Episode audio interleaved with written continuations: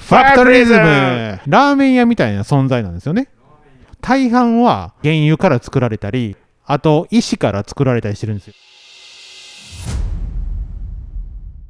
ファクトリズムオフィス縁日の高間です本日は大阪府八尾市旧宝寺駅のゴム部品製造の工場金城ゴム様生産本部の鈴木様にお越しいただきましたこんにちはこんにちはよろしくお願いしますよろしくお願いいたしますと簡単に自己紹介お願いいたしますはい金城ゴム株式会社のはい工業品事業本部というゴムを担当している部署のええ生産本部の鈴木と申しますはいよろしくお願いしますお願いしますえー生産本部というのはどういったことをされる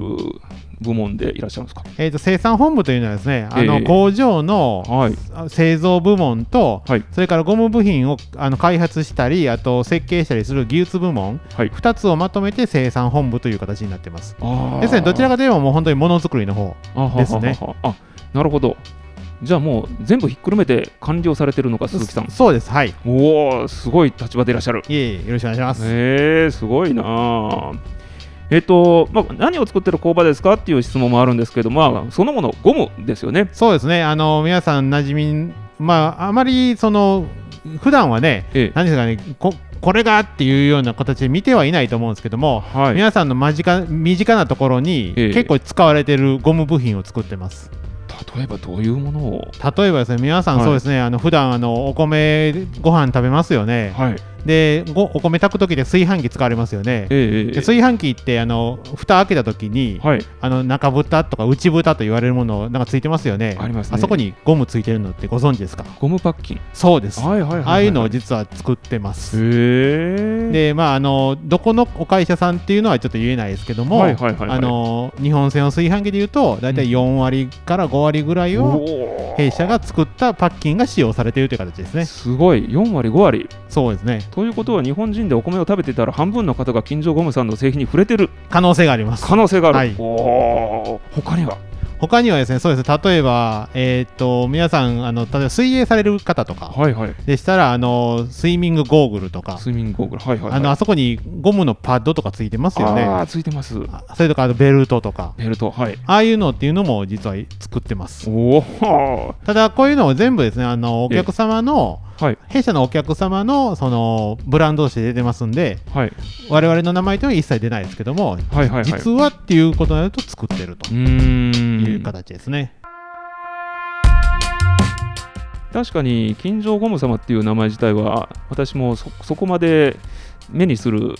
名称じゃなかったんですけど、はいまあ、今お話を聞いてみると水泳のこのゴーグルも使ってたし確かに炊飯器も家にあるし実は身近そうですねねえ他には展示タイルとかも作ってらっしゃるんでしたっけあすあの展示タイルというかえっと視覚障害者向けええの歩行誘導マットっていう、あの一般的な展示ブロックというのがありますよね、ええあれって結構あ展示ブロッの段差があって、クはいつまずいたりするボコボコしてますもんそうねでそういうところをちょっと解決したいという、まあ、あの思いがあってですねええ開発した商品がございます。ああえっ、とどこで見れるんですかえー、とこの近くでしたらそれこそあの目の前のはい八尾市立病院であったり、あはい八尾市立病院の、はいえー、と中敷に地敷地内あの中になんかあ建せ物内、設設備そうです施設内ですねあ。施設内で使はうい展示そうですタねイ、ル、はい展示タイルですか展示じゃなくてもう本当に歩行誘導マットマットですねゴムママッットトか、はい、ああそうかそうか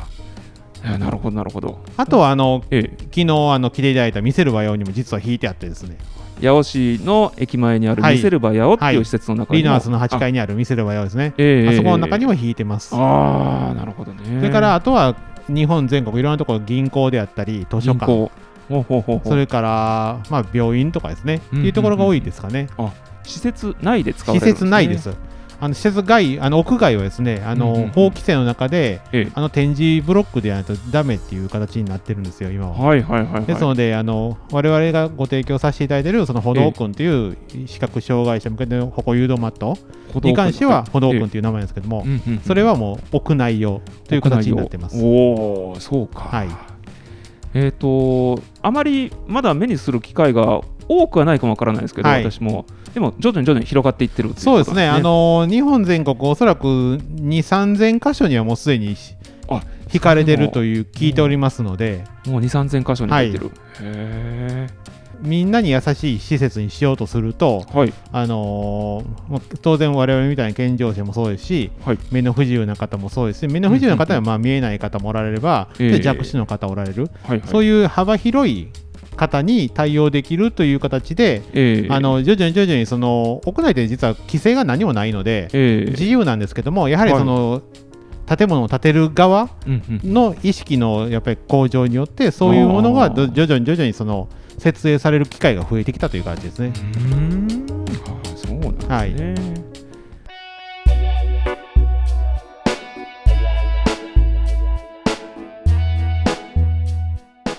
ホームページを拝見していると、はい割れないコップっていうのもありましたけどあそうですね、あの昨年ですかね、はいえっと、金城ジャパンという、まあ、自社ブランドを立ち上げまして、あはいはいはいその第一弾の商品として、そのシシリコンゴム製のロックグラスをはい販売しております。すごく面白いなと思って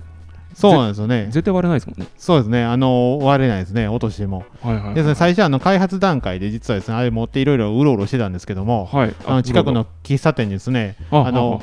ちょうどデザイナーさんと打ち合わせしてる時にですね、ええあのまあ、昼食を取りながら、はいわざとポンってあの落としたら、あのわざ と喫茶店の そのおばちゃん、ギャーって言った、ギャーうん何すんのーって言って、うん実はこれ、こんなゴムやねんとか言って話はいはいはいがありましたね。あー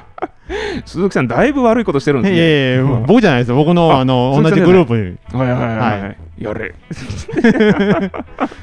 おばちゃんがギャーびっくりしてそう、びっくりしましたね。見た目はやっぱりガラスとそっくりなのでりうん、うんうんうん本当にびっくりしましたね。はいはいはい もう発売されてるんですかそうですね、もうあの昨年の9月から発売しまして、ええ約1年経った形ですね、もう。ああなるほどなるほど、まあ、その手前であのクラウドファンディングとかをやって、え実際テストマーケティングをしたりしてましたけどあーも、はははは本当に一般販売したのは9月ですね、昨年の。なるほどですねいやすごい面白いなとゴムってすごく面白いんだなっていうのを改めて思いましたはい、ありがとうございます。であさらに改めてあのゴムってあのどどういう定義なのかなと思ってあの例えば輪ゴムとか、はい、タイヤとか、はいまず思い浮かべたりするんですけどあそうですよねなん、か定義があるんでしょうかえっと、ゴムっていうのは、あの定義としては一応、辞書には決まってる文言があるんですよ。ええあの室温で質問あの男性伸び縮みするようなはい高分子材料っていうような形で一応定義されてるんですよ。男性はい伸び縮みする伸び縮みする。要するに押し圧縮しても元へ戻ると。あそうか室温っていうのは今常温でそうで伸すび縮みするとはい、いう熱く形しなたんでりすね。冷たくしたりじゃなくて今の温度ではい、伸び縮みできおーる材質っていうのが一応ゴムの定義ですね。はい、はいはいはいはいなんかいいろんなものがありそうな感じがしますねそうなんです。実はこの周りにもですね、まあ、はいい、ろんなところに使われてると思いますね。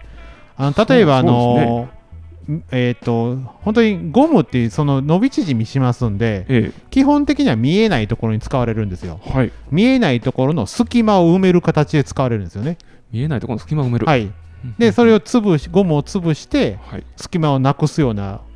設計になる。だから防水とか。うんっていうのを使われるんですね。ああだから例えばあの水たくさん使われるところで言うと、まうあん我々はあの商売してないですけども、ええ例えばあのお風呂とかあるじゃないですか。はいお風呂のあの扉のところ目地あのなんかシシーリング材しますよねあ。してますねあれもゴムの一種なんですよ。だかはいはいはいはいらそういう形で皆さん実は身近なところでいろんなところで使われてますね。ちょっと樹脂と混同しちゃうようなところがはい。あったりなかったりあそれはね、あるんですよ。あるんですかあであねよかっあたの実は樹脂とゴムっていうのは、はいあの元を正せば同じ実はグループにいてますのでグループ言ったら親はい戚は親戚なんですよね、へえただあのー伸び縮みをしやすいかしにくいかっていうところで2つに分かれてる形なんですよはいはいはいはいだからそういうそういう意味ではあの親戚関係にあると思いま親す戚関係なんですかはいゴムは植物由来でで樹脂は原油由来だという認識をしてるんですけど、えーなんかそこ混同しちゃう、あそ実はそこもねあの、はいよく勘違いされてるんですけどもえゴムってあの確かにゴムの木っていうのがあってえはい、そのそこから取れる天然ゴムってなるんですよ、はいはいはいはいでもあの大半は、はい実はあの原油から作られたりえあと石から作られたりしてるんですよえ石石ほーでじ全体のゴム全体のうち天然ゴムっていうのは半分弱ぐらいなんですよねあへえだから半分以上はその、はい樹脂と同じように原油から作られたりはいはいはいあと石から作られたりしてるんですよあそうなんだ、はい石ってどどういうえーっとね、例えば、あのー皆さん身近なそのシリコンゴムシリ,、はいシリコンシリコンってよく言われてえるえシリコンゴムありますよね、石なんですああいうものっていうのは、はいあのーす例えば砂場とかでね、かはいはいあのちょっと掘ったらなんかす透明白い透明の砂出てくるじゃないですか、はいはい透き通った、うんうんうんあれ実は形石って言われるものでしてはいそれからできてるんですよへえ砂場にあるようなものかからできてるはであそういうのはもっと大量に取れるところがあって、ええそこから形石っていう石を取ってきてはいでそれからあの実はいろんな加工をするとゴムに出来上がるんですねはあ面白いでその形石っていうのははい別のやり方をすると、はいあの半導体の材料にもなるんですよへえあのシリコンウェハーとかよくあるじゃないですか、はいはいはいああいうシリコンっていうのも形石の元になるんでええそういう形でいろいろ分かれたら元は石なんですよねあ元は石なんだはいでもう一つはあの例えばあの、はいフッ素ゴムとかフッ素樹脂っていうのもありフまッすけど素も樹脂はいあのそれも歯医者さん石とかでねそう石なんです、あれもあれも石へホタル石っていうものから出来上がるんですよねえだから原料からすると実はその樹脂もゴムうんうんうんも、あの原油であったり石であったりがつくできるんで、ええ本当に元を正せば同じものに戻っていくんですよああだからそういう意味親戚関係はいはいとはいい、うはい、のがいう形になりますね。めっちゃわかりやすかったです。金城ゴムさんではじゃあそういったあの原料の部分までも採掘したりとかいやそれはさすがにしないですね。そこはしされてない、はい、仕入れてそうですねあ。ははははあのー我々は、はいあのーゴゴム屋さんっていろんな業種がありまして、えええその言われる通りその採掘して、はいゴムの一番の元の材料を作るお会社さんがあります。ええそれともか大手の化学メーカーですえ、ね。ああなるほどなるほどでそれをその加工して、はいゴムにあ一第一段階のゴムにされるお会社さんポリマーメーカーっていうのがあポリっマーて、メーカーはいその次に、はいそのポリマーメーカーから我々仕入れて仕入れて自分たちで使いやすいゴムを作っていくっていうような形になるんですああよ。はははだから言ったら、ええラーメン屋みたいな存在なんですよね。ラーメン屋ははい。い、あのラーメン屋って麺があって、うんてかだスープがあって、はいスープの素ですね。ええでそういうのをいろいろ味付けを自分の店のオリジナルを作って販売されますよね。はいはいはいゴムも同じで、うんうん我々もポリマーメーカーのいろんなポリマーメーカはいー、い、いろんなあの補強剤とか充填剤とかの粉を売ってるメーカーとか、はいゴムを固めるあの薬品のメーカーとかいろいろあっうんうんうてんそういう原材料を買ってきてですねはい買ってきてそれを混ぜ合わして合わせてう自分たちの欲しい機能お客さんの欲しい機能を出すっていうような、ーん形になってますあへえラーメン屋に例えるそうねラーメン屋みたいめっちゃなわかりだやすいですからあの絶対見せれないですけども、はいはいあのレシピがあるんですよああそうなんだ社外費だからまもうこれはもう絶対に見せれないですもうゴム屋んさんの命ですここは近所ゴムさんにしかないレシピっていうのがあるんですねうそうなんですだからへえ我々のしかないレシピがありますしええ他のゴム屋さんにも当然そこにしかないレシピがあるんでレすシよピがあるんだはいすごいたくさんの組み合わせの中からそのレシピをなんとか編み出したっていうこそうとですね電気シェーバーとかのええ部品なんかに使われてるものでしたら、はいそれこそ20種類近い薬品が入ってるああそうこれが何グラムこれが何グラムこれが何グラムっていうような組み合わせがなされてるんですよね、うーんなるほどな鈴木さんが主導して開発されたものとかもあるんですかあありますね、もともと私もあの技術部にいて、はい一番最初、材料技術のところにいてましたあのははで、ははあの私、どちらかというと、ええコピー機の部品を担当してたんですよ。コピー機ですかはいあーあのコピー機って、はいあのトレイに紙入れて、はいで最後、印刷されて出てきますよね。ええあそこ、紙ぐーっと送られていき置くじゃないですか。はいはいはいはいで送る機構っていうのはゴムローラーを使ってるんですよ。ローラーがはいはいはいそのゴムローラーの材料をずっと最初の頃は担当してましおおコムローラの材料を、材料を開発をされていたた。うそうですね、開発してましたね。ねだからそういう材料設計をしてました。すごいですねもともとじゃあ技術畑でずっと歩んでいらっあしゃそうるです、はい。もともと技術出身です。ああそうなんだへえ面白いえっ、とこの工場でエンターテインメントを感じる作業や工程がもしあればそうですね、あのーやっぱり工場って結構いろんな音とか、はい匂いとかあるんですけども、ええやっぱりその、まあ、エンターテインメントになるかどうか、やっぱりその匂いとかはね、はいあのゴムや独特の匂いってああるんですよ。そういうとこころはいろいろ感じっていただきたいのと、はいもう一般的なそのなんていうんですかね普段匂えないような刺激的な匂 いあ一歩間違えば臭いというようなようなあ感じることもあるありますけどもそういう匂いっていうのははいはいうんうんあありますね。あーじゃあ普段の生活の中で感じられないようなゴム独特のそうですねやっぱりゴムを世界がありますねゴムを作る時の匂いとか。はいはいはいはいで一方で、ええあのそのロックグラスっていうのはえそういうもしねそんな匂いしたらえはい嫌じゃないですかはいちょっと嫌だ逆にだからそういう匂いをしないゴムっていうのもあるんですうーんそうういう何ですかこっちは匂いするこっちは匂いしないとかいうような差が差が感じれるっていうのは面白いかもしれないですね。ああなるほどですねあとはさっき言ったその混ぜこあのラーメン屋のそのレシピを作るところですよね、はいはい混ぜ込む作業っていうのもありますんで、うんうんうん我々がその練りゴム材料を練るって言ってるんですけどもはいそういう練り工程なんかも面白いでしょうね。どんな様子なんですかその練り工え程はえっとね大きなその20え18インチかなえのローラー2本使ってその潰しながらえはい混ぜていくんですよ。は